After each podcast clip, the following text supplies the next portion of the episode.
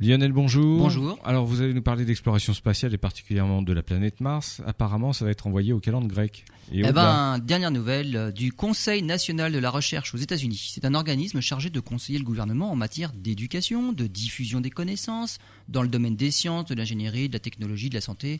Bref, un organisme qui a de l'influence dans les décisions politiques américaines.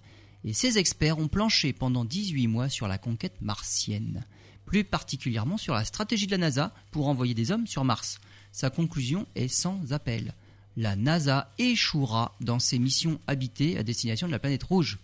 Le budget est insuffisant, les orientations suivies en matière de développement des technologies ne vont pas dans la bonne direction pour ce genre de mission, et on constate l'absence d'une volonté politique forte. Pour atteindre Mars un jour, le Conseil national de recherche préconise tout d'abord une augmentation du budget de la NASA d'au moins 5% par an et d'élargir la coopération internationale à la Chine et aux nouveaux pays comme l'Inde. Il faut ensuite renvoyer des astronautes sur la Lune, destination abandonnée par le président Obama dès sa prise de fonction lors de son premier mandat. La Lune permettrait de développer tout un tas de technologies qu'il suffirait d'adapter pour aller sur Mars.